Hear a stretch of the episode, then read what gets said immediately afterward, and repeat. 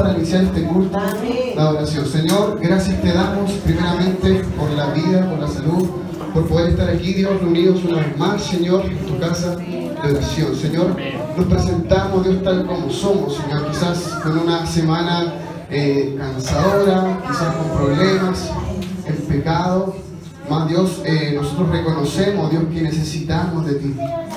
Señor Jesús, en esta tarde, Dios, entregamos todas nuestras cargas, porque podamos sentirnos aptos, Dios, para de, de poder levantar nuestras manos, de poder exaltar tu nombre, de poder adorarte, Señor Jesús, y sentirnos libres, Dios, que a través de los cánticos, la alabanza pueda llegar a ti, Dios, como un perfume agradable, Señor. Guía todo, Dios, lo que tú tienes preparado para nuestras vidas en este día, Señor Jesús, en el nombre de Jesús. Guía cada una de las cosas, Dios, guía al, al coordinador, a la alabanza, a la predicación. Háblanos, Dios, en esta tarde, bendito Dios. Y que tu presencia jamás sea parte, Dios, de nuestras vidas, Señor. Gracias te damos por todo, bendito Dios, en el nombre de Jesús. Amén, amén, amén. Acá, gloria a Dios, ¿no? Gloria a Dios, gloria a Dios, gloria a Dios.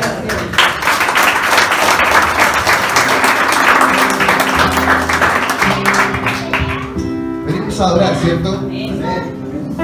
La verdad que de nuestra congregación siempre tenemos como muy, le llamamos un río, un río de adoración.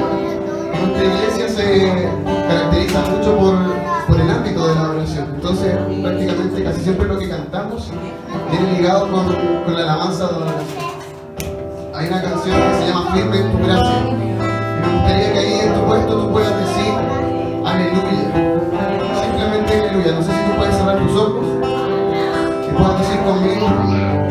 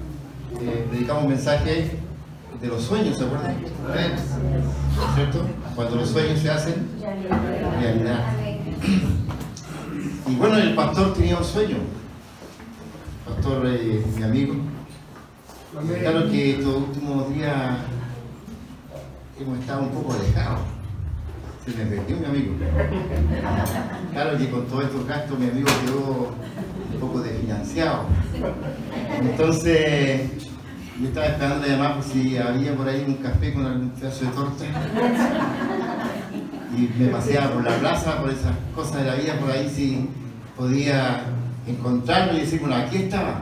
No lo encontré ni un lado, la verdad que me di no sé cuánto, porque desde la última vez hasta hoy han pasado menos como unos tres meses, cuatro meses, más o menos. Y cuatro meses me di vuelta por la plaza y nunca lo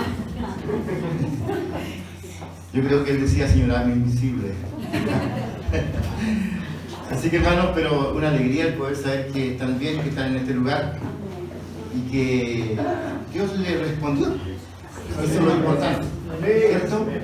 Mire, ¿cuánto lo iba a imaginar que íbamos a estar aquí en este lugar? A veces pasábamos, alguna vez hicimos algún trabajo grandísimo acá en un cine que hay, ¿no es cierto?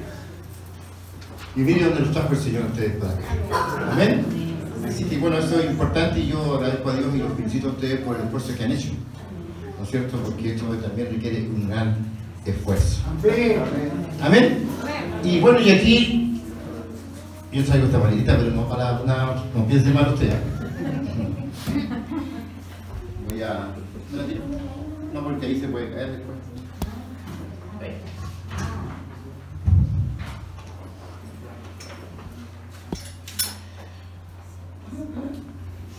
Sí, sí, hay algo que me gusta de la iglesia que son siempre tienen una atención, aquí hay pañuelos desechables. Por si el pastor es muy llorón. Hay agua ahí abajo, por si viene seco. Así que hermano, bueno, como le digo, agradezco a los hermanos su, su momento de adoración, ¿cierto? que nos llevaron a través del Espíritu Santo. Y, y son parte también de la iglesia, porque todos somos un cuerpo nomás. Algunos hacen una cosa, yo no sé tocar una guitarra, no sé cantar, no tengo buena voz. Pero Dios me trajo para predicar. Y, y a ellos los trajo para cantar. Amén. ¿Está, ¿Está contento usted? ¿Cuántos están contentos? Yo no. Yo estoy más que contento. Por la, por la sencilla razón de que eh, veo los frutos, ¿no es cierto?, de las predicaciones, también de la oración del pastor, de la oración de ustedes, se ven los frutos. Y hoy día vamos a hablar de lo que es tan importante dentro de la iglesia hoy día. Después de todo lo que hemos vivido, después de todo lo que hemos pasado en estos últimos cuatro, años ya, ¿cierto? pandemia, revoluciones, cambios de gobierno, y todo lo que usted a, diario, ¿no cierto?, ve y de alguna manera se eh, lo ve a través de la televisión, se interioriza a través de la televisión, las noticias. De todo lo que está pasando y está ocurriendo hoy día, la delincuencia, y tanto terror y tanto miedo que existe hoy día en la ciudadanía, ¿no es cierto? Y estamos tan decepcionados, estamos tan, eh, a veces, todo nos molesta ya lo que se dice de lo que se habla. Y durante estos cuatro años, donde muchas veces estuvimos hasta sin congregarnos, las iglesias estaban cerradas, se perdió algo. Yo en estos días de oración, mientras hablaba con el Señor en la oración, le decía, Señor, ¿qué, ¿qué, tengo que hablar allá en la iglesia? ¿Qué voy a hablar con a los hermanos? ¿Qué, no quiero darle un mensaje repetitivo ni algo. ¿Qué, es lo que necesita la iglesia para estos tiempos? Entonces, el Espíritu Santo me dice, en estos tiempos hay que hablar de la fe. Y hay que tener nuevos desafíos. Y algo que es muy importante, que durante todo lo que pasamos y vivimos, muchos de nosotros, me incluyo, perdimos la fe. No es que hayamos dudado de Dios, la fe también disminuye. Amén. La, la fe también a veces eh, va bajando, a pesar de que es tan pequeñito, dice que como un grano de mostaza. Y a veces tenemos mucho menos que eso, pero aún tenemos fe. Amén. Y yo no sé cómo usted ha llegado usted con su fe en, este, en esta tarde. No sé si será mucha, o será alta, será poca, pero la palabra de Dios dice que la fe tiene dos, dos, dos letras no. Debe estar constantemente en crecimiento en nosotros. Amén. Amén. Y por eso que vamos a conversar de nuevos desafíos. Gloria a Dios. Y vamos a ir al, al yo le, bueno aquí ya el hermano ya tiene ya, ¿eh? vamos a ir ahí para que ustedes vean ahí a 1 Samuel capítulo 17 versículo 10 son, son versículos muy leídos y que lo hemos escuchado muchas veces pero yo creo que ustedes en esta tarde junto conmigo entremos en un nuevo desafío en nuevos desafíos, no solamente en uno sino que en nuevos desafíos Amén. porque quizás los desafíos quedaron en el camino otros quedaron ahí, ¿no es cierto?, eh, sin realizarse a veces porque tenemos temor, a veces porque tenemos miedo, o por todo lo que pasó, quedaron detenidos. Pero ahora en este día, en esta tarde, tenemos que empezar a entender que tenemos que proyectarnos para nuevos desafíos. Y en primera de Samuel,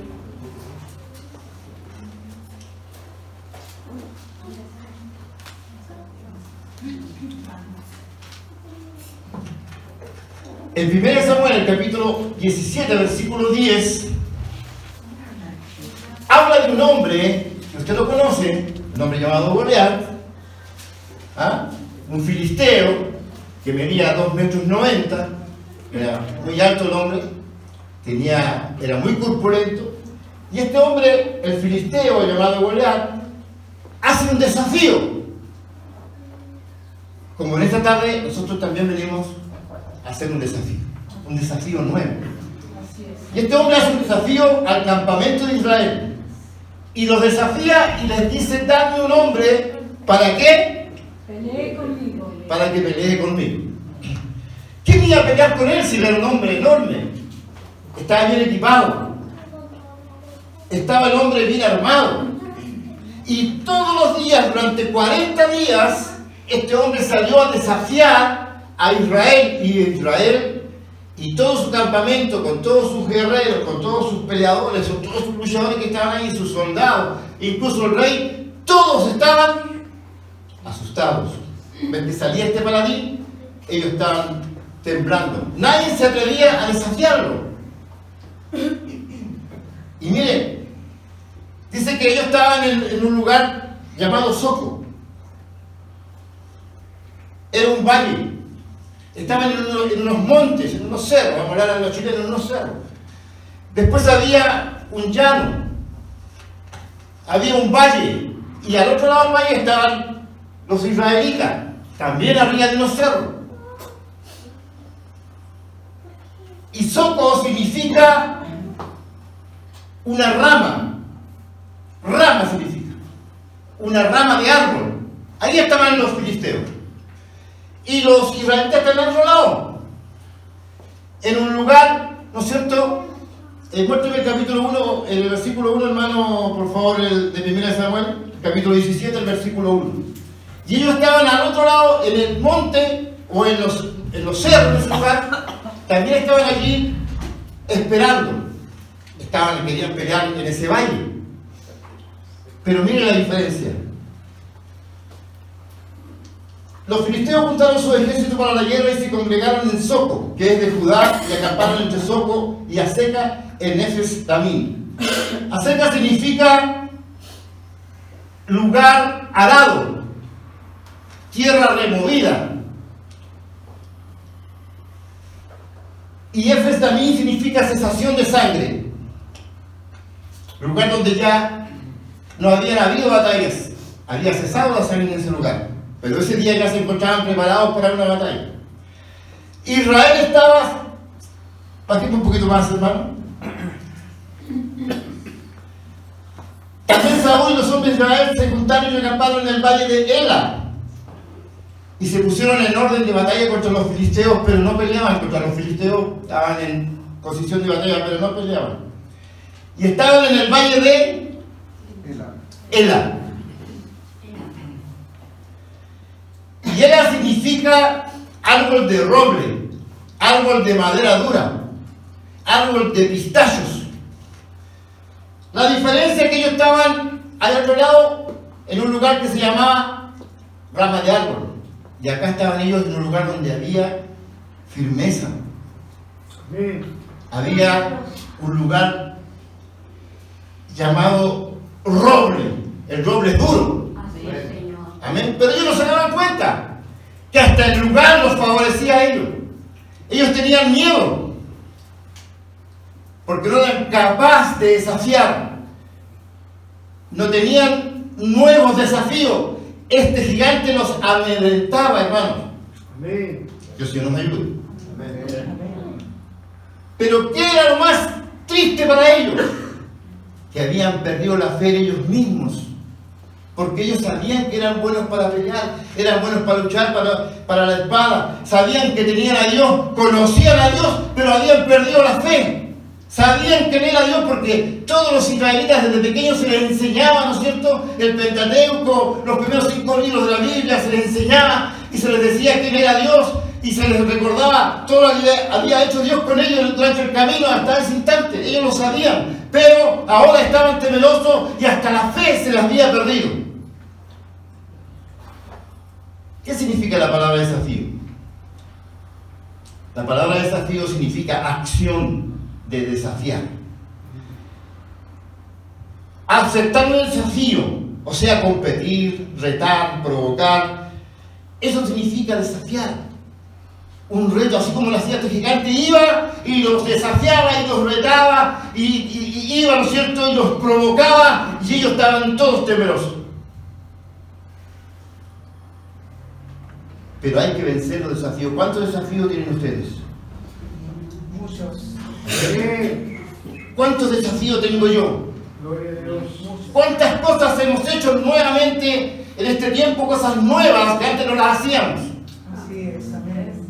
Aprendimos, ¿no es cierto?, de alguna forma a, a juntarnos con los demás con una mascarilla. Caminábamos por la calle a veces ni los conocíamos. Lente, mascarilla, no sabíamos ni quién éramos. Así es. No nos identificábamos, ni siquiera sabíamos quién eran los hermanos y quién eran- no eran los hermanos.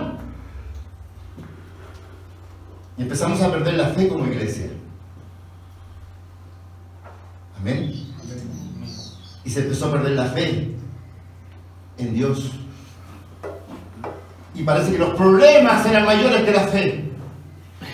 Y en estos días, hace poquito, unos días más adelante, ¿no es cierto? Una semana más se va a celebrar el día de la reforma. ¿No es así, pastor? Amén. De un hombre llamado Lutero. Martín Lutero, que dijo y descubrió que el justo, por la fe, vivirá. Nosotros no vamos a vivir por, por los cultos, vamos a vivir por la música, nosotros no vamos a vivir porque nos congreguemos, nosotros vamos a vivir por la fe.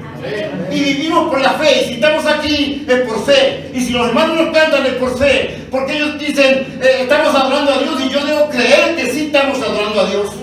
Por fe yo creo que Dios a través del Espíritu Santo está en este lugar. Amén. Porque el justo por la fe vivirá. Mientras yo viva, la fe debe crecer. Mi fe debe desarrollarse, mi fe debe agrandarse cada día más. Y yo traje un poco de semilla de mostaza. La voy a echar aquí un poquito, mire. ¿Las ve usted? ¿Qué las ve? Amén. Amén. ¿Quién las ve como cae? Mire. Mira, ahí está cayendo. ¿Quién las ve? ¿Las ve? ¿Cuántos las vieron? Amén. Amén. Amén, amén. Yo no traje ninguna, pero por fe la van a ver. ¿Las vieron? Ella y me queda a- Un poquito a ustedes también. La estoy vendiendo para por paquetitos. Si tú la fe como un grano de mostaza, tan pequeño que es el grano de mostaza, y a veces tenemos menos fe que eso.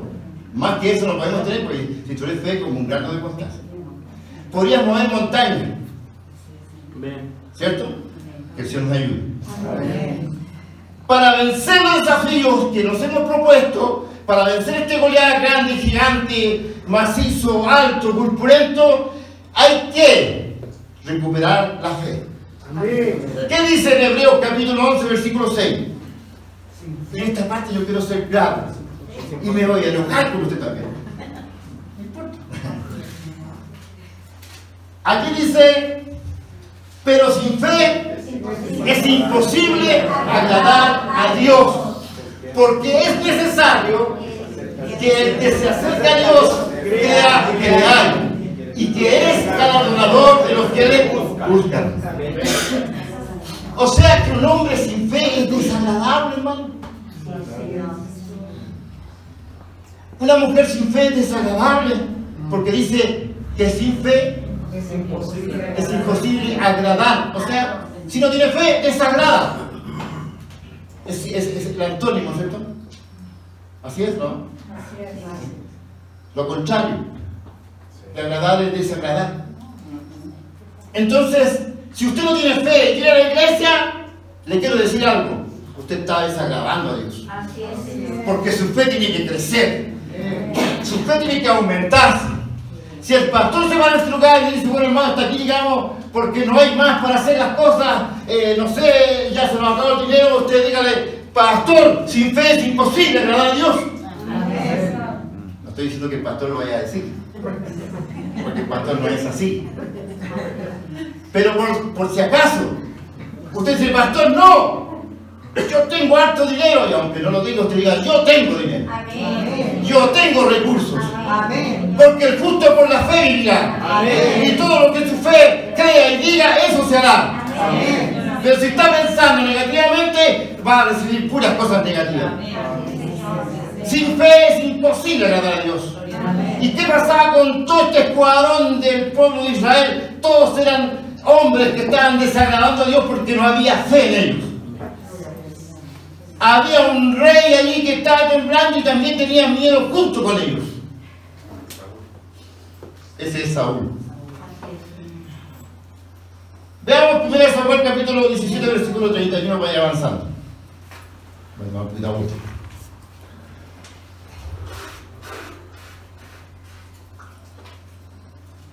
Ay, la agüita de la cachorra. Está bueno.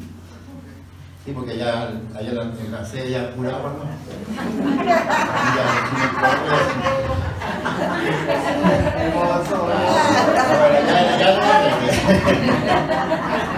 Sí, está bien, está bien, eso me gusta.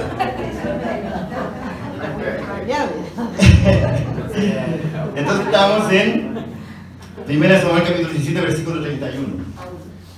Fueron oídas las palabras que David había dicho y las refirieron delante de Saúl y él lo hizo venir. Alguien escuchó que había llegado un muchacho a ese lugar y que había preguntado qué estaba pasando y no es cierto, y de alguna forma el rey se enteró de que este muchacho andaba diciendo, ¿qué, qué te le tienes miedo a ese? Si los grandes caen más luego. No es en serio. Los grandotes a veces no aguantan.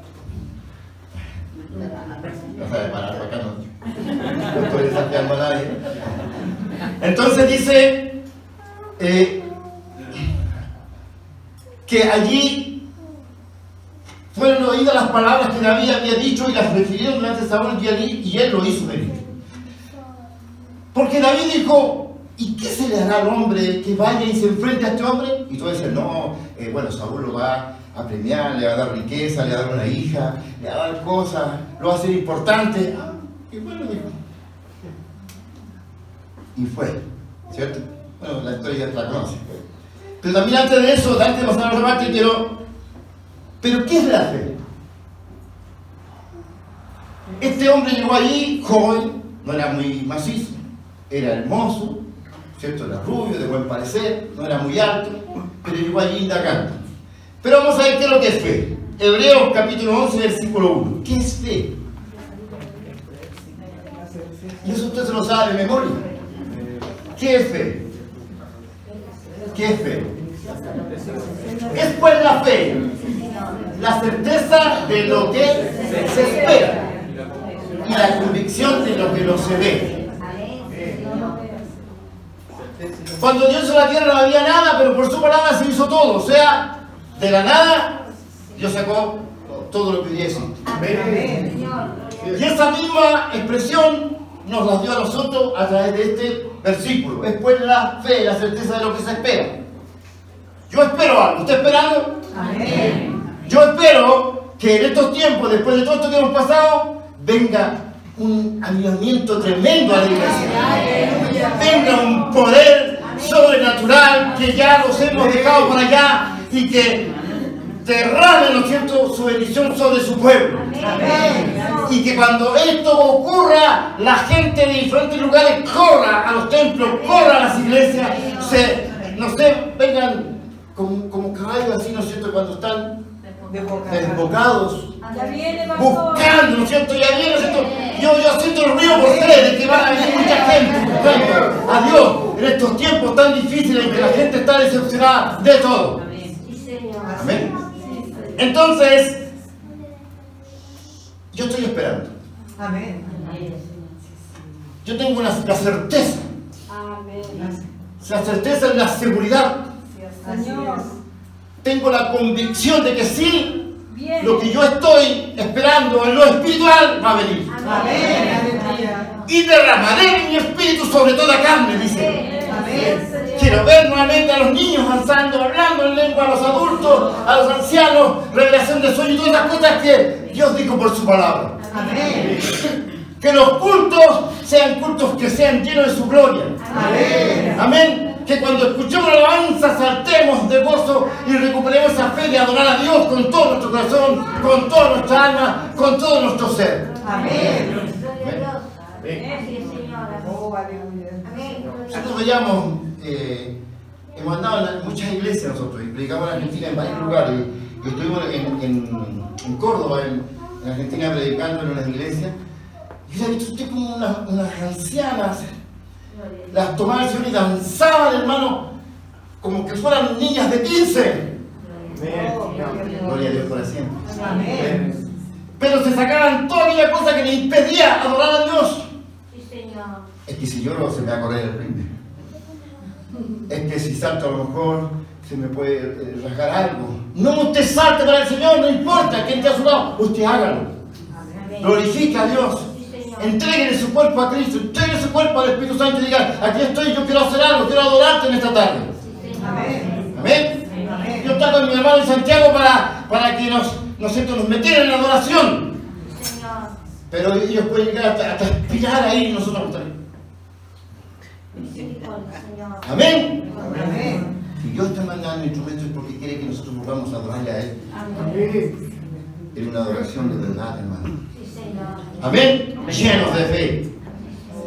Entonces, ¿cuántos quieren volver a esta fe? ¿Cuántos quieren tomar el desafío, este desafío, estos nuevos desafíos de decir, yo voy a empezar a, desde hoy día a, a buscar esta fe? A, empezar a andar la fe, a, a- a recuperar lo que yo he perdido. Amén. Todos hemos perdido un poco de fe. Nosotros todos hemos pasado, se nos han muerto familias con todo esto que pasó, niños, hemos vivido tiempos difíciles, nos hemos enfermado, hemos tenido el COVID y todo lo que hemos pasado, ¿no es cierto? Hemos estado en cama, hemos estado tirados ahí, pero sí, nunca dudamos de Dios. Amén. Nunca. Nunca, jamás. Entonces, decíamos que la fe es, repitamos, La certeza de lo que se espera. de lo que no se ve. Pero dígalo con convicción, la fe es, La certeza de lo que se espera. La convicción de lo que no se ve. eh, para los de la izquierda, un 10.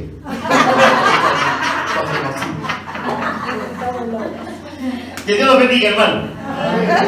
Cuando entramos a la iglesia, recién no me acabo de entrar y cuando llegaba, eh, me recibió una hermana y, y me abrazó y me miraba y, y- y le da risa verme. Y como pensando, la hermana, mire, pastor, quizás, ¿qué chiste, chaval? Hacer reír hoy día. Entonces, me encanta eso.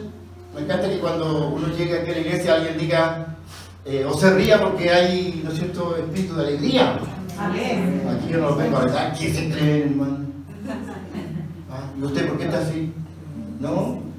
Hay pastores que predican, están como enojados, no sé si le apretaban los zapatos, no pero tenían una cara deformada, entrando a la iglesia, y la iglesia no me pertenece a mí, le pertenece a Cristo. Amén, cuidado, con amor, con cariño. Que así las cosas como son, pero con amor.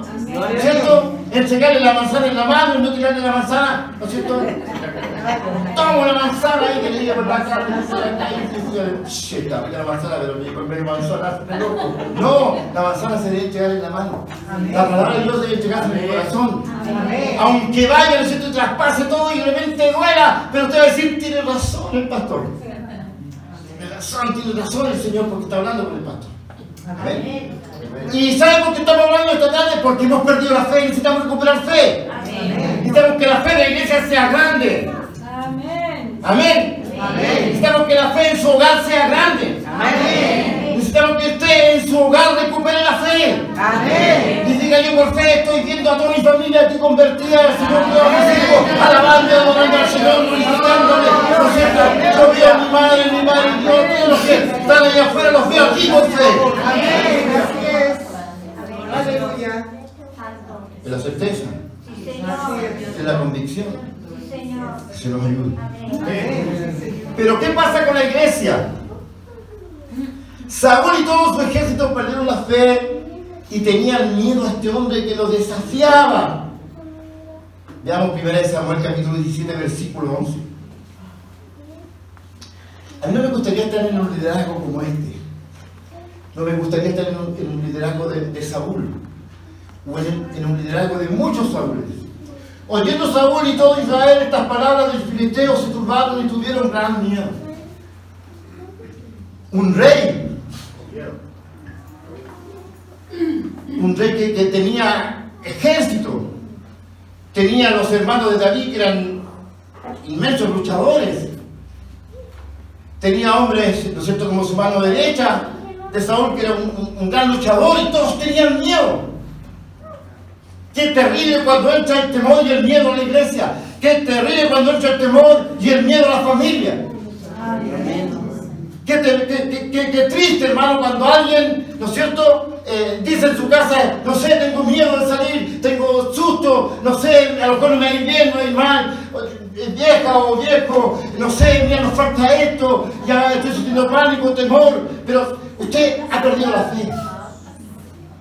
Qué importante decir, si yo voy a la despensa y hay un puro paquete de arroz, digo, vieja, qué lindo, ¿qué pasa, viejo? Hay 10 paquetes de arroz ahí. Está llena, pero mira, no, rebosa. Conviene a los vecinos, quiera a los vecinos, para allá, quiera para allá. El refrigerador está lleno. Aunque lo abra y salga el puro olor, no importa, pero está lleno. ¿Cierto?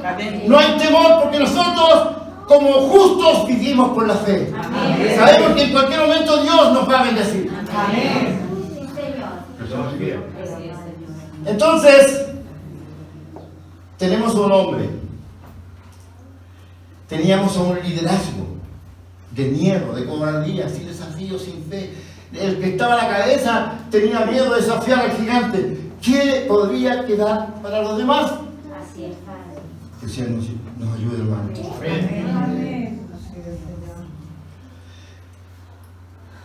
Veamos qué usó David, hermano. ¿Qué usó David para vencer a Goliat? ¿Cuántos se acuerdan qué usó David para vencer a Goliat? Una onda. ¿No había moto en ese tiempo? hermano? ¿Una onda, dijo usted? Una boleadora, onda también se llamaba así, ¿verdad? Eso. ¿Qué más usó? ¿Qué más llevaba él en su cuerpo? Ustedes tienen que leer y, y ver la Biblia y, y la Biblia. Dice que David llevaba un callado, que es un bastón pastoril que es curvo arriba, es de madera gruesa y sirve para arrear el ganado. Es grande, curvo, y eso va, ¿no es cierto? Y, si alguna vez se la arranca, la parte curva lo haga. Pastor lo debe saber. Cuando la puerta nomás y cuando. ¿Qué pasa, hermano? No traigo grueso, grueso. Entonces, hermano, tenía primero un callado, que es un bastón grande, como le decía. Tomó el callado, después tomó cinco piedras. Nadie sabe por qué tomó cinco piedras. Algunos dicen que posiblemente po- podrían haber pensado que como Goliat tenía, eran cinco hermanos, entonces si decía, va a ser el ocho también, no, no había caso. Si eran verdad, eran cinco, eran cinco gigantes, eran cinco hermanos Goliat. Después lo vamos a ver en ese tiempo. Pero ya tú sabes que después quedaron cuatro hermanos. Un zurrón o también saco pastoril. Donde se guardaba la comida generalmente, pero ese día usó el zurrón o el saco pastoril lo usó para echar las piedras. ¿Ya? Una onda o una boleadora, ¿no? Que era de cuero de animal y que era larga y, que servía para arrojar piedras a distancia, 30 metros más o menos. Tiraba una piedra y con alta. Dicen que una piedra tirada con una onda de ese era como un Cor 45 de hoy día. Así que imagínense, por los investigadores eh, a corta distancia podía traspasar también, y fue, por eso fue tan grande el impacto, recibió un impacto de un Cor 45. Este hombre que desafía a los jugadores de Dios. Entonces dice que estas cosas, la onda, lo más importante de todas estas cosas que llevaba, ¿qué más usó David? ¿Qué fue lo más importante que usó David? La fe. La fe. La fe. la fe, porque cuando llegó de Saúl, no vamos a poner más versículos, pero cuando llegó de Saúl, Saúl dijo, ya, yo, te- yo sé que tú puedes, te voy a poner el casco, te voy a poner la armadura, te voy a poner la espada, y se la puso y David no parecía nada, hermano. No podía ni moverse. Dijo, no, sí, pues yo para esto nunca he usado esta y se la sacó y ahí tomó todo esto que yo les dije recién. Y se fue. ¿Usted cree que, que David iba armado? Sí, ¿Ah? ¿Con qué iba armado? Con Dios. ¿Ah? Con el poder de Dios. Con la palabra de Dios. Amén. La fe. Seguimos. Con la fe. Y aquí dice algo que es importante y lo dice Pablo. Veamos Efesios capítulo 6, versículos 16 al 20. ¿Qué es lo que usó realmente? Si fue con fe David, ¿qué es lo que usó realmente David? Sobre todo, tomar el escudo de la fe. O sea, aparte de todo lo que ya en forma visible, tomó el escudo de la fe. No se veía, Goliat no lo vio, pero haría con el escudo de la fe. Amén. Con que podáis apagar todos los dardos del fuego del maligno. Amén. Así. Tomó ese escudo. Y algunos pensaron que David asignarse, si David tenía fe. Había matado osos, había matado leones, ¿no es cierto? Y ahora quería matar a ese gigante. Entonces, desde el 16 al 20, sigamos, ¿qué dice ahí? Y tomando el yelmo de la salvación y la espada del Espíritu, no irá desarmado. El que tiene fe nunca está desarmado. Amén.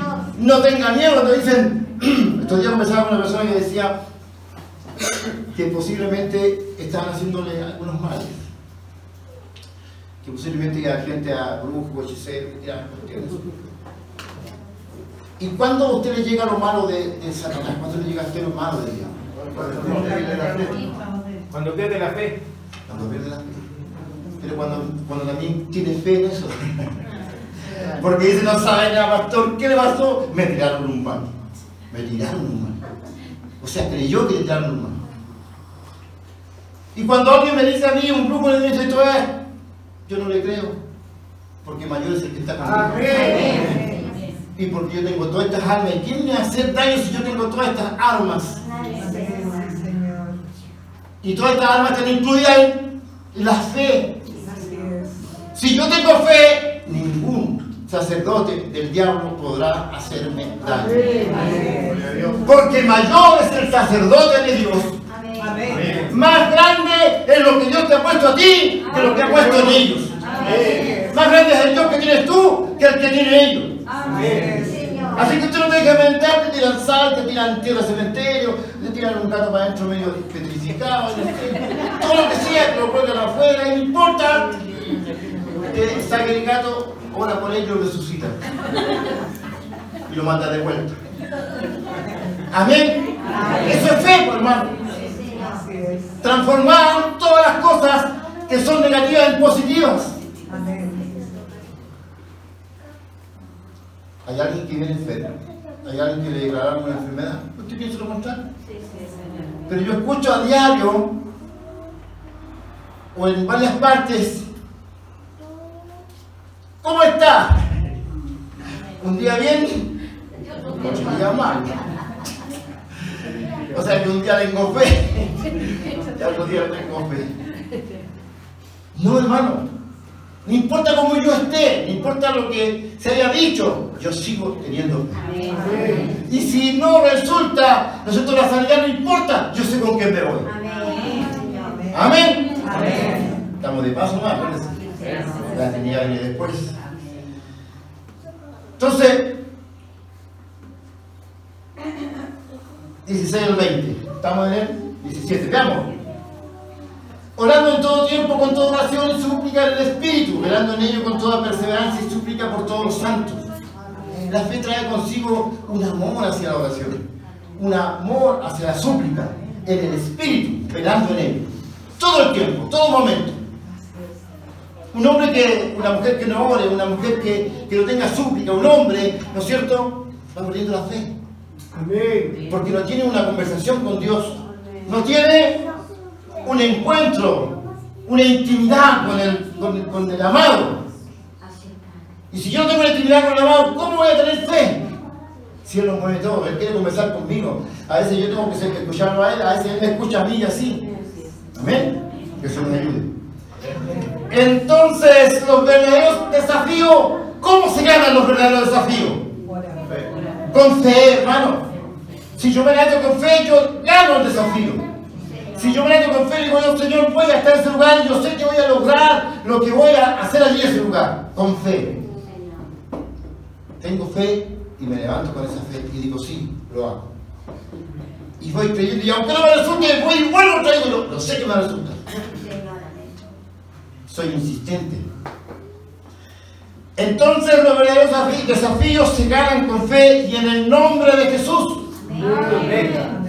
Yo no salgo en el nombre de ningún otro más que en el nombre de Jesús.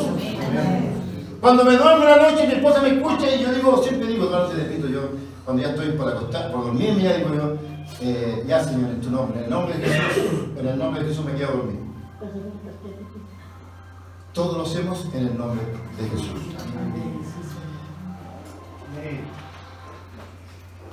Vamos a ver, aquí viene la otra parte importante del desafío. Ya estamos recuperando la fe, ¿no es cierto? ¿Cuántos están recuperando la fe? ¿Cuántos han entendido que hay que recuperar la fe?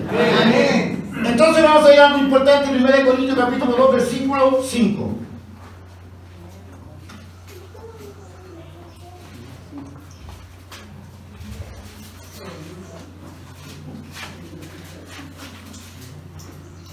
Primera de Corintios capítulo 2, versículo 5. Cuando volvemos a la fe, cuando volvemos a la fe que Dios nos que quiere que tengamos, recuperamos el poder. Para que vuestra fe no esté fundada en la sabiduría de los hombres, sino el poder de Dios. O sea, la fe, cuando tú la recuperas, entonces también recuperas qué cosa? Poder de Dios. Que el Señor nos ayude, hermano. Recuperamos el poder de Dios. Y una iglesia que pierde el poder y la fe, por Dios que sí. Entonces aquí se está nuevamente recuperando la iglesia en sí somos nosotros, recuperar la fe y también el poder. Cuando recuperamos la fe de Dios, cuando recuperamos la fe, perdón, Dios nos da poder o autoridad para cumplir la gran comisión y para las misiones ordenadas por el Espíritu Santo en el campo espiritual y así poder vencer los desafíos. Y entendemos que la fe abre esa fuente de poder que proviene solamente de Dios. Vuelvo a repetir. Cuando recuperamos la fe, Dios nos da poder o autoridad para poder cumplir la gran comisión y para las misiones ordenadas por el Espíritu Santo en el campo espiritual. Y así poder vencer los desafíos. Y entendemos que la fe abre esa fuente de poder que proviene de Dios. ¿Cuál es la fuente de poder? ¿Dónde está la fuente de poder? La palabra. Usted quiere tener poder y quiere tener esa fuente, aquí está. Usted lea, usted escudriña, usted en su casa lea. de, de- aquella hermana que invitó al pastor a comer a la, casa. Y bueno, y comieron, pasaron bien, y llegó un momento que el pastor se fue. Y la hermana empezó a lavar la losa, todo, y de repente faltó una cuchara. Buscaron la cuchara por todas partes, no la encontraron. El pastor se la llevó. Tiene que haberle la cuchara y el pastor se la llevó. Pero mientras estaban comiendo ellos ahí, estaban, entonces empezaron, después que terminaron, le dieron la palabra, algún mensaje. Le pasaron la Biblia al pastor y ahí pastor. Como al tiempo después volvieron a invitar al pastor a comer. El pastor sentó a la mesa y le dice la hermana al pastor, pastor, ¿sabe que la última vez que vino usted se nos perdió una cuchara? De casualidad no se la llevaría usted. No, no, no, le dice, ah, dijo, disculpe, eh, hermana, dijo, la dejé en la Biblia para buscar la Biblia y ahí estaba la cuchara. O sea que nunca la leí, porque si hubiera leído habría encontrado la cuchara. ¿Cuántas cucharas le acaba pastor por ahí?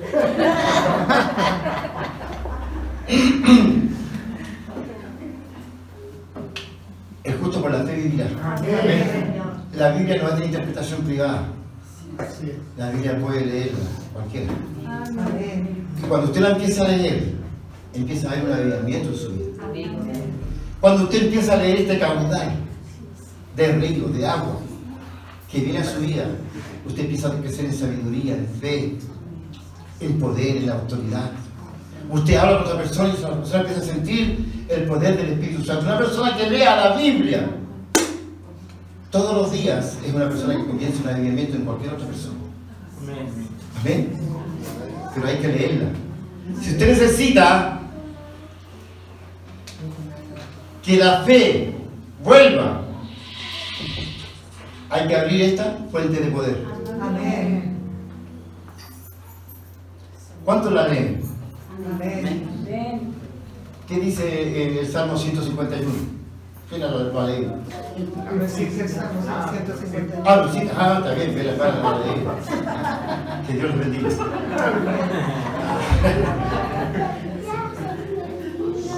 Porque así cualquiera nos puede engañar y dice al, mire, al principio, hermano, hermano, el hermano que está allá detrás del velo. Primera de Timoteo capítulo 4, versículo 1. ¿Por qué tenemos que leer la Biblia? ¿Por qué tenemos que seguir esta sana doctrina? ¿Por qué tenemos que seguir esta sana enseñanza? Por los enganches. Pero el Espíritu dice claramente que los próximos tiempos algunos se apostatarán de la fe, Escuchando ese ese engañador. Escuchando a espíritus engañadores y a doctrina de demonios. Ayúdanos. Entonces tienen que tener claro y para estar claro tienen que estar escudriñando, siguiendo, ¿no es cierto?, las enseñanzas de su pastor. Y aún cuando, cuando yo, no sé, yo no tengo congregación ahora, pero cuando yo en congregaciones, yo le decía a los hermanos, hermano, si yo estoy equivocado en lo que le estoy enseñando, venga y dígame.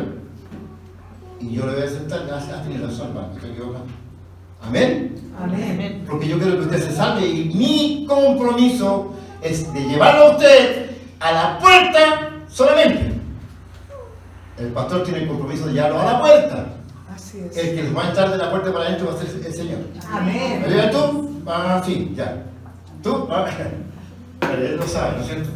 Amén. Entonces, hermanos, decíamos que los verdaderos desafíos se ganan con la fe, pero también hoy día algunos apostarán de la fe. Siguiendo otros falsos cristos, otros falsos profetas, engañadores. Amén. Aquí la cosa es clara. Cuando usted empieza a tener fe, se da cuenta que la Biblia todo habla, toda la Biblia habla de doctrina. Amén. ¿Y cuáles, cuáles son las doctrinas de- de- más, más, más, más claras? Que si no, no nos arrepentimos de pecar, no entramos. Amén. No entramos, así de simple. No dice, no, no, si así como, está bien, va bien, va bien, usted así, no se preocupe, va bien. Todavía se le dan las manitos por ahí y saca algo que no le corresponde. No está bien, hermano. Pues se arrepiente, hermanito. No, hermano. O somos o no somos. Amén. O dejamos o abandonamos o seguimos. La Biblia en Apocalipsis dice que el que esté limpio y el que esté eso se llama. Así es. Amén. Amén. Que se nos ayude. Amén. Entonces, hermanos, en estos tiempos tenemos que entender que tenemos que apartarnos de todo aquello que nos lleve por el mal camino. Así es. Cuando recuperamos la fe, Dios nos da el poder, la autoridad, nos da poder y autoridad. Autoridad, hermano, delegada por Dios hacia nuestras vidas. L- eh, Lucas capítulo 1, versículo 37. Y aquí quiero yo traer algo importante. ¿Usted cree que para Dios todo es posible? Amén. ¿Ustedes creen que para Dios todo es posible? Amén. Amén. Lo que es imposible para el hombre, para nadie es posible. Bueno, este día, Dios nos ha traído a ustedes para acá con un propósito. Amén. Porque Dios quiere bendecirnos a ustedes. Amén.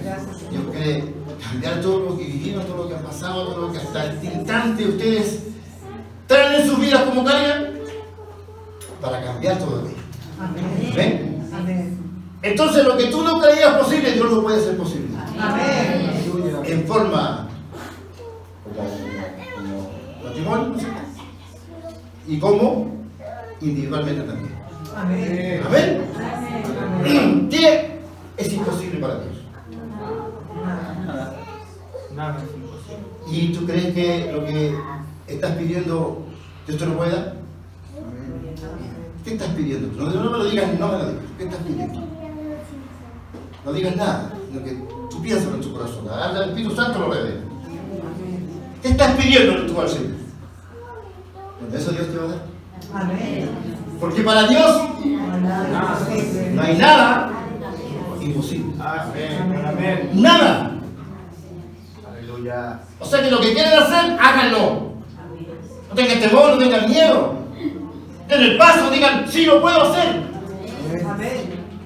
Que me menospreciaron, me miraron en menos, que me dijeron, no soy capaz, no, este nunca ser capaz. ¡No! Eso desapareció. Hoy día Dios te dice, si tú lo haces, yo te acompaño. Amén. Y lo que tú creías imposible, yo te lo voy a hacer posible. Te voy a decir una realidad. Porque para ti va a cambiar hoy día tu esquema de vida. Gracias, Señor. Hoy día haber un antes y un después. Porque no hay nada imposible para Dios. Cuando tú recuperas la fe, te paras frente a Dios y lo que tú le pidas a Dios en su voluntad, Dios te lo da. Porque para Dios no hay nada imposible. Nada.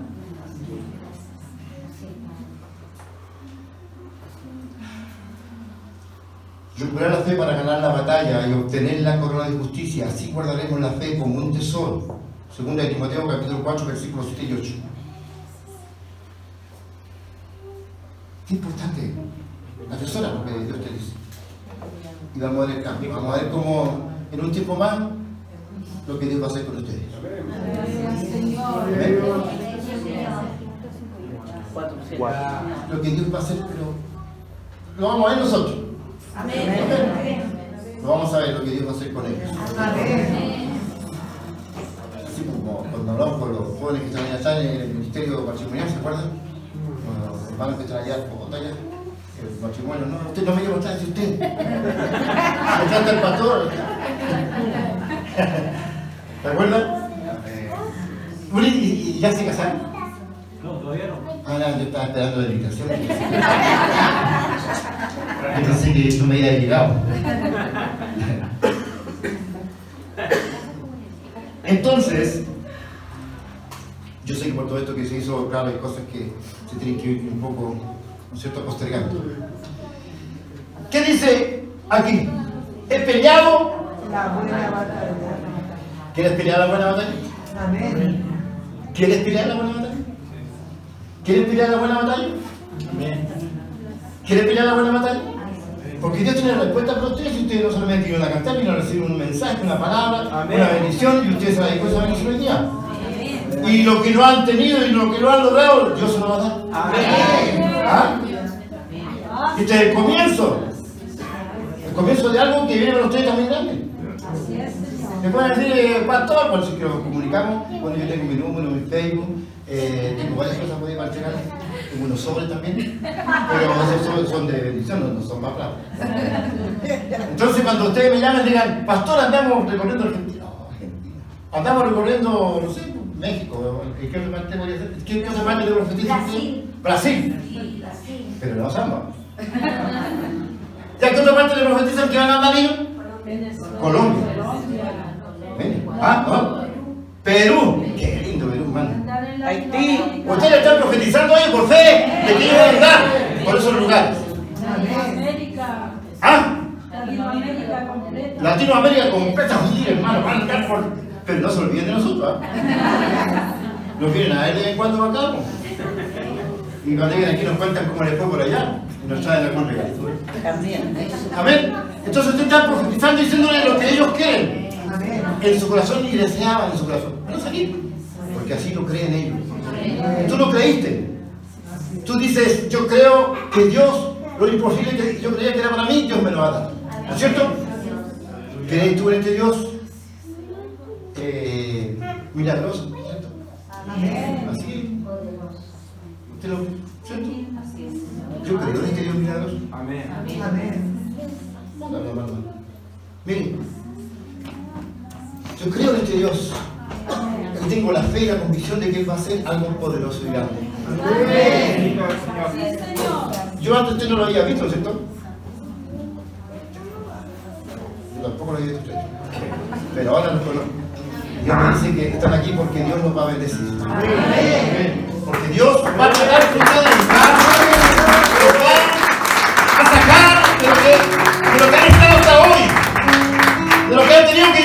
hasta hoy día. Gracias, Señor. Amén. Si tienes que llorar, llora nomás, no importa, si es todos lloramos, somos humanos. También lloré un día cuando el Señor me, me- me profetizó. Pero ahora es tu tiempo. Tómate de la mano, tómense la mano, pónganse de pie su momento. Porque hay una gran bendición para usted y para toda esta iglesia. Levanta tus manos al Señor y Señor, yo creo que tú eres un Dios milagroso. Alabe a Dios en este momento, alabe. Y crea que por fe va a recibir lo que está pidiendo, hermano. Y que se vaya con esa fe enorme para su casa y logre los objetivos y los desafíos se cumplan.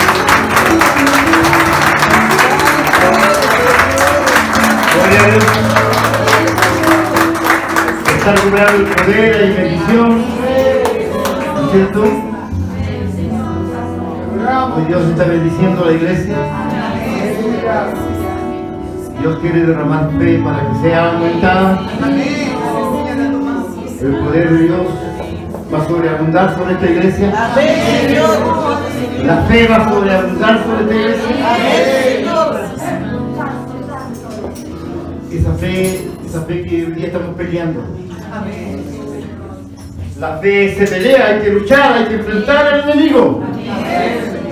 ¿Cuántos tienen luchas contra el enemigo? Pero ya estamos venciendo, el enemigo está retrocediendo.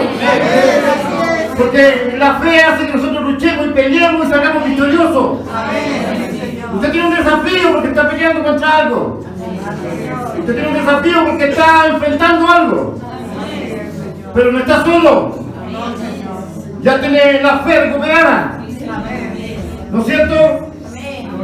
Y entonces vamos a salir victorioso. Porque nuestras almas, las almas que Dios nos dio a través de la fe, no son carnales, sino que son espirituales, poderosas en Cristo para derribar todo argumento y toda fortaleza. Que se levanta en contra del cielo, en contra del mundo. Cancelando toda obra del enemigo, hermano. Todo lo declararon contra usted a través de la maldición y de todas las cosas, Dios hoy día, a través del poder y, la- y de la fuerza que usted está recibiendo y de las armas que usted hoy día está adquiriendo porque no está solo, está derribando. La pobreza, la miseria, la enfermedad se va a empezar a ir. Amén. Va a empezar a retroceder. Porque estamos a lo mejor amedrentados igual que Saúl y todo su ejército. Pero tenía que aparecer alguien para vencer a ese Goliat. Amén. Y lo venció con la fe, Amén. con la armadura de Dios, con la espada del Espíritu. Amén. Amén. Así es. Primera de Timoteo capítulo 6, versículo 12. No se vaya. Estamos entendiendo, si estamos a medio día hasta las 12, dijo el pastor. Y después de eso tenemos un... Tú la veo, bueno. No se juro que... ¿Andan en vehículo ustedes? No. Que tienen poca. ¡Sí! ¡Sí! ¡Sí! ¡No le van vehículo! ¡No le van Lo vamos, a- perdonar, lo vamos a profetizar igual. Aparte Dios le va a proveer todo para el camino. Y después van a llegar y decir, pastor, eh, puede ir a ver si se me quedó prendida la luz, pero... pero... No, no, es- eso es humilde yo. para humilde. Amén. Entonces, ¿qué dice aquí? Vamos a terminar. Pelea la buena batalla de la fe. Esa mano de la vida eterna. A la cual asimismo fuiste llamado habiendo hecho la buena profesión delante de muchos testigos. O sea, me, me encanta esa gente que es peleadora en el espíritu, hermano. Ah, nosotros teníamos una hermana cuando teníamos la iglesia y la hermana danzaba y peleaba contra los espíritus y danzaba por el medio y peleaba y decía yo y peleaba contra los espíritus y ¿qué cosa? Peleaba la buena batalla. Por fe ella decía, ningún poder marino contra la iglesia. Eh, y se pelea la buena batalla de la fe. Hay una batalla espiritual. En este momento, ¿usted cree que el enemigo está contento allá afuera? Está enojado. Porque estamos recibiendo bendiciones de parte de Dios. Y porque vamos a pelear. ¿Cuánto vamos a pelear? Amén. Venga para acá. Peleemos. La buena batalla de la fe. Amén. Peleemos la buena batalla de la fe. Que el Señor nos ayude. Así dice eh, 2 Corintios capítulo 10, versículos 4 y 6. No es la misma, ¿no es cierto? No. Aquí está lo que le decía, que no estamos desarmados. Quiero armarte, quiero vestirte como un soldado. Ya no vamos a ser más ovejas en esta iglesia, vamos a ser soldados. Y- y Lo, lo voy a quitar bien callado. mejor. Yo tenía que hablar la oveja, pero no, ahora se lo voy a quitar. Puros, puros soldados están en la iglesia. Usted va a ser un soldado, va a ser equipado con armas para que salga victorioso, vencedor en todo lo que ha estado viviendo y pasando. Ah, Dios estaba preocupado por ustedes. Amén. Me dice Dios, eh, Dios estaba preocupado por ustedes. Pensando que ustedes iban a desfallecer, que iban a dudar, pero llegaron aquí con fe y dijeron, no, si nosotros, y nos vamos a levantar. Yo un día con mi esposa llegamos igual que ustedes a la iglesia. No sabíamos ni conocíamos nada, pero llegamos ahí. Igual que tú, así con pantalones cortos y también con polera. Yo no quiero, hermano, yo no tenía idea. Pero yo llegué a la iglesia. Y no, nunca pensé que Dios me iba a tener en este lugar. Me gustaba como predicaban los hermanos, los pastores, todo. Yo decía, qué como predica el Señor. ¿Y a ti te gustaría predicar? Sí. Pero no como ellos. Con un don que sea personal mío. No- no quiero copiarlos a ellos. Amén. Y así fue, pues, hermano. Dios lo dio. Porque tenía él. Y quizás, ¿para qué Dios te tiene? Quizás, ¿para qué te trajo Dios a este lugar? Pero créelo, dile tú, Señor, para, bueno, lo- para lo que tú me hayas traído, yo lo creo. Primero para cambiar tu tristeza, tu llanto, tu dolor, todo lo que has pasado en alegría y gozo. ¿Ah? Y ya no vas a ser el mismo cuando llegue a tu casa. Entonces yo ahora profetizo y empieza y vuelve loco en tu casa y profetizo que vamos a tener todo esto. Y le dan un beso a ella y después te darte 10 pesos y profetizo que te darte más pesos más adelante y así. Entonces las cosas se arreglan. Yo cuando mi esposa se enojaba le daba dos pesos. Después andaba todo el día enojado. Para que la besaran. El Señor nos ayude. Entonces aquí dice, porque las almas de nuestra milicia no son carnales, sino poderosas en Dios para la destrucción de fortalezas. Vamos a destruir las fortalezas. Desde que Dios usted se va a parar con fe y decir, ¿qué? Si me da bien, Goliat mide 2 metros 90, yo mío mucho más, y el que está tan mío es poderoso, gigante, más gigante que los gigantes. Amén. Amén. Entonces, la fe, lo que hemos venido hablando del principio. Cante lo que era cantando. Bajito y vamos a empezar a ministrar por el Espíritu Santo. ¿Usted va a pasar aquí adelante? Vamos a que el Espíritu Santo ministre ahí. Amén. Amén. Usted se va a parar y decir, porque el Espíritu Santo está en todas partes. Aquí no va a haber imposición de mano, nada, ninguna cosa. Amén. Nadie se cae de espalda, ni una cosa. Amén. Sino que aquí usted se va a parar ahí donde está y va a decir, Espíritu Santo ministra. Y mi desafío es este. Mi desafío es este. El reto que yo quiero hacer hoy día es este, Señor. se lo va a decir al Señor. Amén. Y vamos a empezar a ministrar mientras los hermanos todos van ahí, ¿cierto? Bajito, entonces vamos a empezar a ministrar la iglesia por el poder del Espíritu Santo. Porque el que está aquí es el Espíritu Santo. Amén. Entonces, en pie. Y escuchen lo que le vamos a decir. Hay una fe que nunca pierde. Escúchame bien, hermano. Cierra tus ojitos. Quiero que hoy día tengas la fe que gana. No la fe que pierde. La fe que gana, hermano. ¿Te sentías derrotado? Bueno, entonces ahora Dios te da una fe vencedora. La fe que gana, la fe que vence, la fe que trae victoria. La fe que trae solución para tu problema. A lo mejor tú pensás que llegaste a otro lugar ya no hay solución para mí, no hay solución en lo que yo estoy haciendo. Yo creo que todo esto ya ha sido un fracaso, pero Dios te dice, no, hoy día ganas, hoy día es victoria para ti, hoy día hay solución para ti. Porque te estás aferrando de esta fe. Si estás enfermo, está la fe que trae sanidad. Pero sin dudar tienes que decir en esta hora, creo que la fe que tengo me traerá sanidad. No más dudas, sino que sanidad. La fe que sana. La fe que prospera. La fe que te hace diferente al resto. La fe que te saca de la pobreza y de la miseria. La fe que te arregla la economía, la fe que te dice, sí puedes porque yo soy tu Dios y tengo muchas bendiciones en la palabra para ti. Serás bendito en el campo, en la ciudad, serás bendito en todo lo que hagas y en todo lo que coloques manos, serás bendito. Entonces la fe que prospera, la fe que te saca de la pobreza y de la miseria y que te lleva a la prosperidad y a la bendición de Dios. Como decíamos, ¿qué importa la fe que te saca de andar reventando y te da tu propia casa en tiempos difíciles? Te la da igual.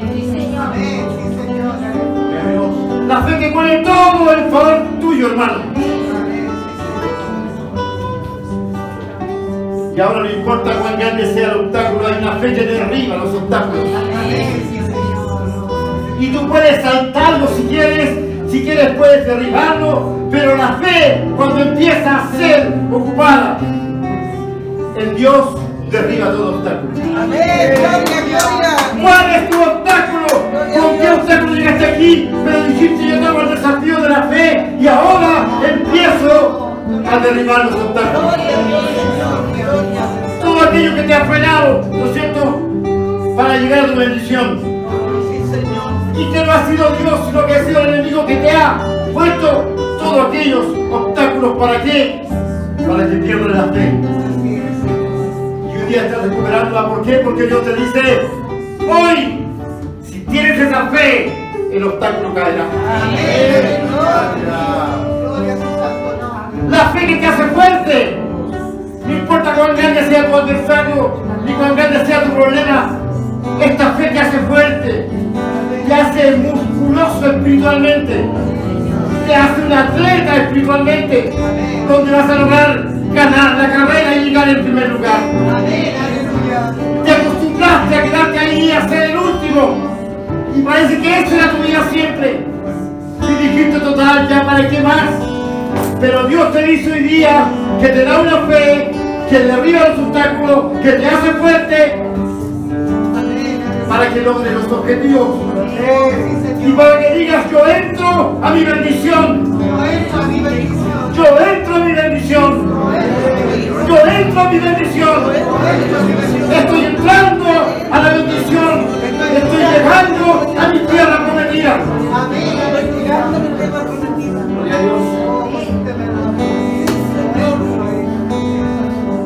La fe que te hace fuerte. Y ahora en el campo de la mente, en el campo de la psiquis, la fe que derriba traumas del pasado. Y tú que arrastras un pasado, y tú que arrastras tantas cosas que te hicieron antes, aquí hay una fe que derriba todo trauma del pasado. Hay una fe que se lleva todo demonio, estrés y depresiones. No importa lo que te haya hecho, lo que hayas pasado, hermano.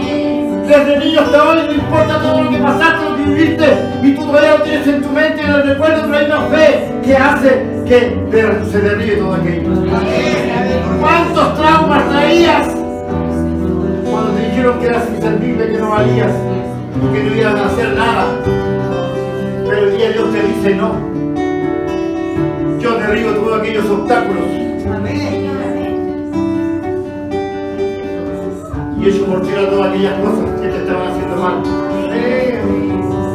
Gloria a Dios. La fe que se lleva los temores, el estrés, la depresión. La fe que te hace creer en Dios. La fe que te hace creer en Dios. La fe que te ha movido para estar en este lugar porque crees en Dios. Crees en Dios. Pero también ahora vas a creer en ti mismo. Porque no creías en ti ni de lo que eras capaz de hacer. Pero ahora Dios te dice, cree en ti mismo. Porque ya has creído en mí, dice Dios.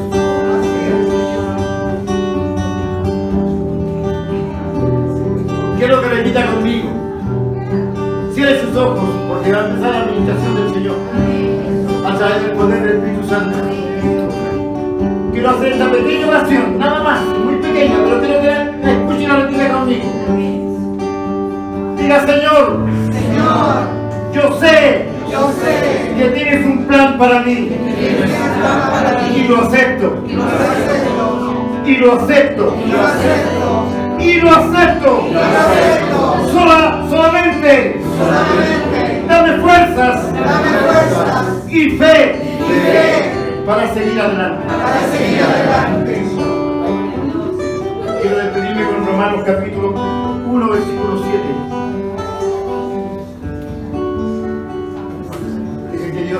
Dios siga orando en ustedes. Pueden cantar, hermano. Te adoramos, Jesús. Cristo, yo te Un paso a todos. Cristo, yo te Amemos al que nos ha dado la fe.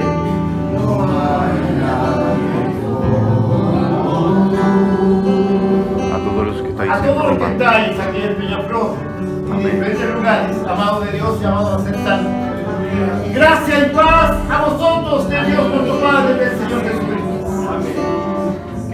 Con esta salutación. Con este saludo para ustedes. Sé que viene una gran bendición para esta iglesia. Amén. Gloria a Dios. Y sea parte real y genuino del avivamiento que viene. Amén. Aleluya. Así es, Hay que nos Señor. encontremos. Que puedan nuevamente hablar las lenguas. Amén. Señor. Que puedan nuevamente ver danzas. Que nuevamente pueda haber sanidad. Aleluya. Que pueda haber discernimiento del Espíritu. Profecías. ¿Por qué te, por qué te has callado, profeta? ¿Por qué te has callado y no has dicho las profecías? Esas profecías que levantan la iglesia.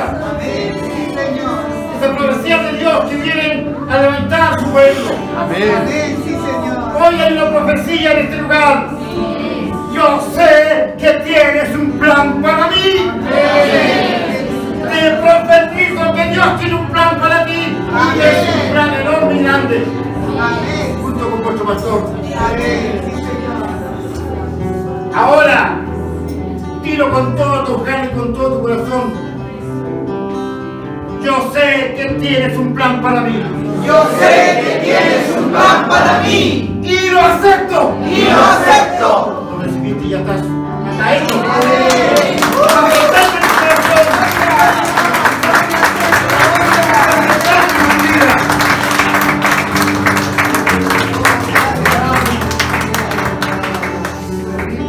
Señor. No hice pero por estés nuevos desafíos. Si alguien lo logra, se lo pasan para que también lo y lo lean y lo practiquen. Ven, ven, ven. Síguelo por familia. Y si lo necesitan, bueno, ahí el pastor va a tener que sacar como ven. Gloria a Dios.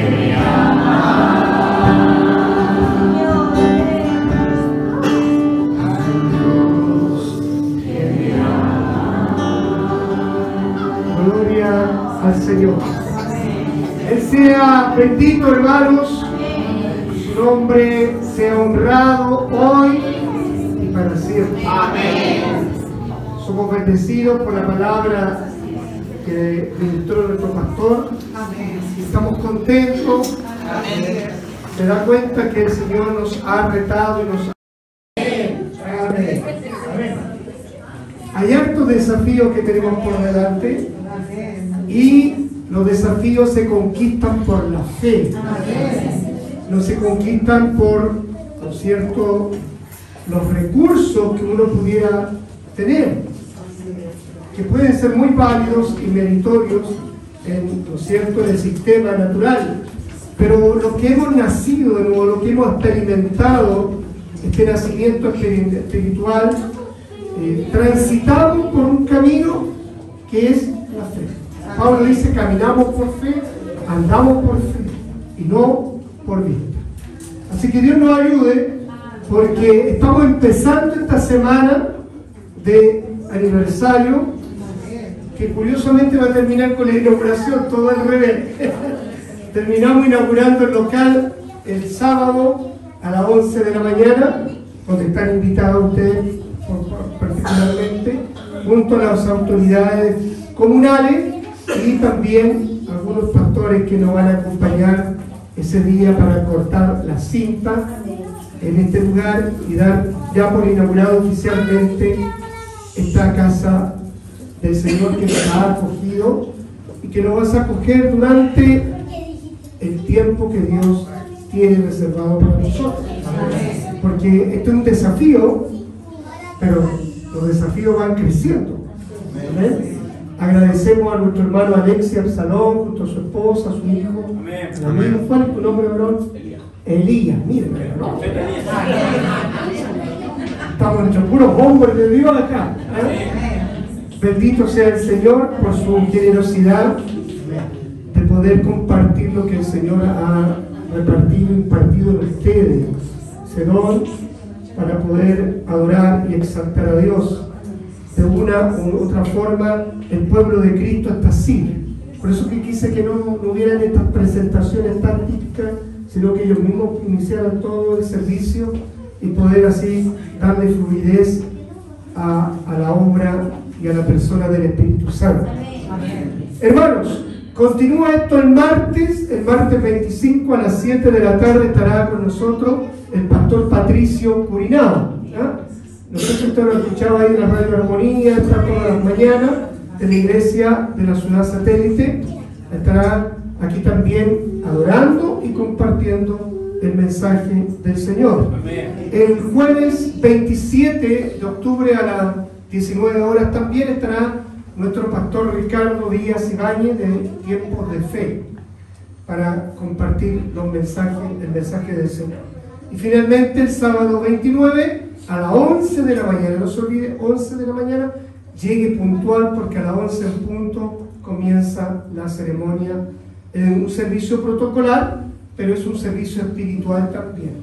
Amén. Donde honraremos al Señor y toda esta semana, toda esta semana, estos cuatro conceptos, rostros, historias, sueños y esperanza.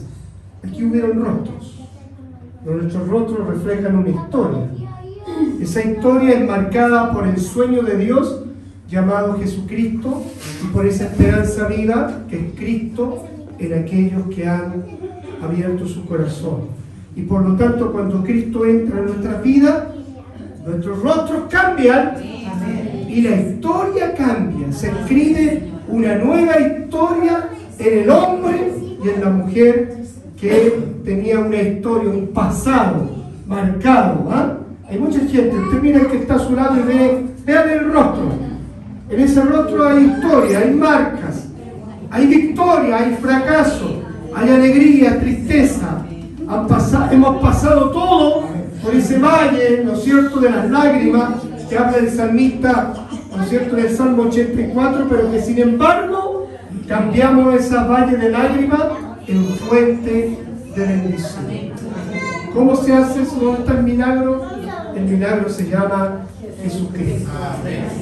Dile que está a tu lado. Jesucristo es el milagro. Ahí en oración, especialmente por ustedes, para que el Señor prospere. Amén. Soy Manito. Eh, ah, me alegro mucho de, de lo que Dios está provocando en estos tiempos. Eh, hace muy poquito, la semana pasada, tuve que viajar a Concepción y, y se dio algo muy similar al tema de la fraternidad. Yo estaba uniendo a la gente. Hubo un tiempo en donde, donde los letreros nos separaban y, y prácticamente como que se peleaban unos con otros. Somos todos hijos del mismo Dios y siento que así como el, el mundo está dividido en, en sus pensamientos, eh, es un tiempo donde la iglesia se está uniendo aún más. Y eso es algo muy lindo, así que yo agradezco a Dios por esta oportunidad que, que nos da de poder compartir con ustedes esta tarde y aprovechar de pasar un dato por parte, a través de nuestra iglesia y, y en base a, a lo que Dios nos entregó hoy día sobre el tema de la fe. Nuestra iglesia igual una iglesia pequeñita, de unos 40, 50 personas más o menos. Sin embargo, Dios ha puesto una visión en nuestro pastor de, de locura. Yo le digo que el pastor es un loco, pero eso es parte de la fe también.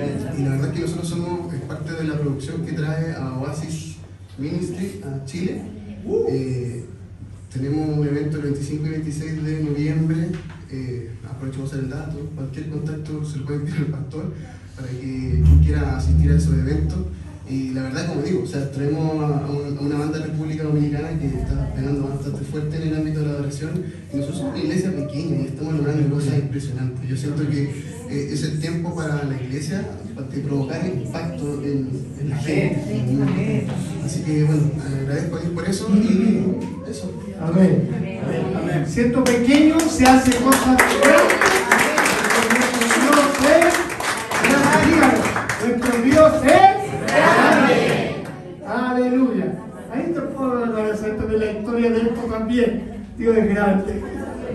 Que nunca, nunca, nunca lo imaginamos de la forma de este lugar, de cómo se logró. Hay una historia ahí larga.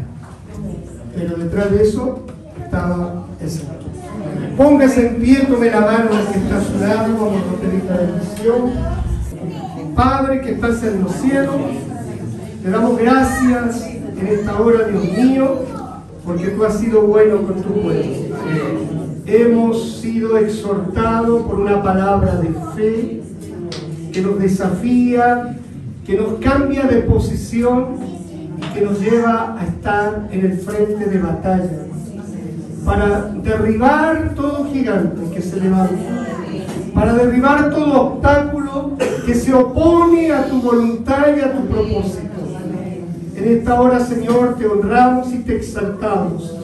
Gracias, Señor, por todo lo que permites vivir a tu pueblo, por cada experiencia, por cada situación o circunstancia en la cual transitamos con estas herramientas que tú has dejado para que tu pueblo salga victorioso en todo buen propósito. Bendice, Señor, a tu hijo Alexis Absalón junto a su esposa, junto a Elías, junto a este pequeño. Bendice su ministerio. Señor, que este ministerio sea próspero en la alabanza y adoración al único Dios verdadero y a su Hijo Jesucristo. Sigue bendiciendo a tu siervo Edwin junto a su esposa. Señor, abre una puerta de bendición para que pueda, Señor, realizar el propósito que tú un día le hablaste y le ministraste. Señor, abre esas puertas para que él pueda ejercer el ministerio conforme a la potencia de tu reino. Bendice a este pueblo, Señor, a este pequeño remanente que te ha creído, que sueña, Señor, grandes sueños, que tiene sus esperanzas en ti, solo en ti.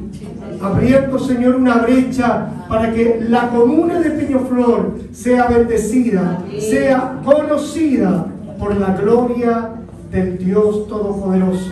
Al retirarnos de este lugar, que tu bendición nos acompañe y se quede en esta casa la bendición que emana de lo alto, la del nombre del Padre, la del Hijo y la del Espíritu Santo. Amén y amén. Gloria a Dios, gloria a Dios.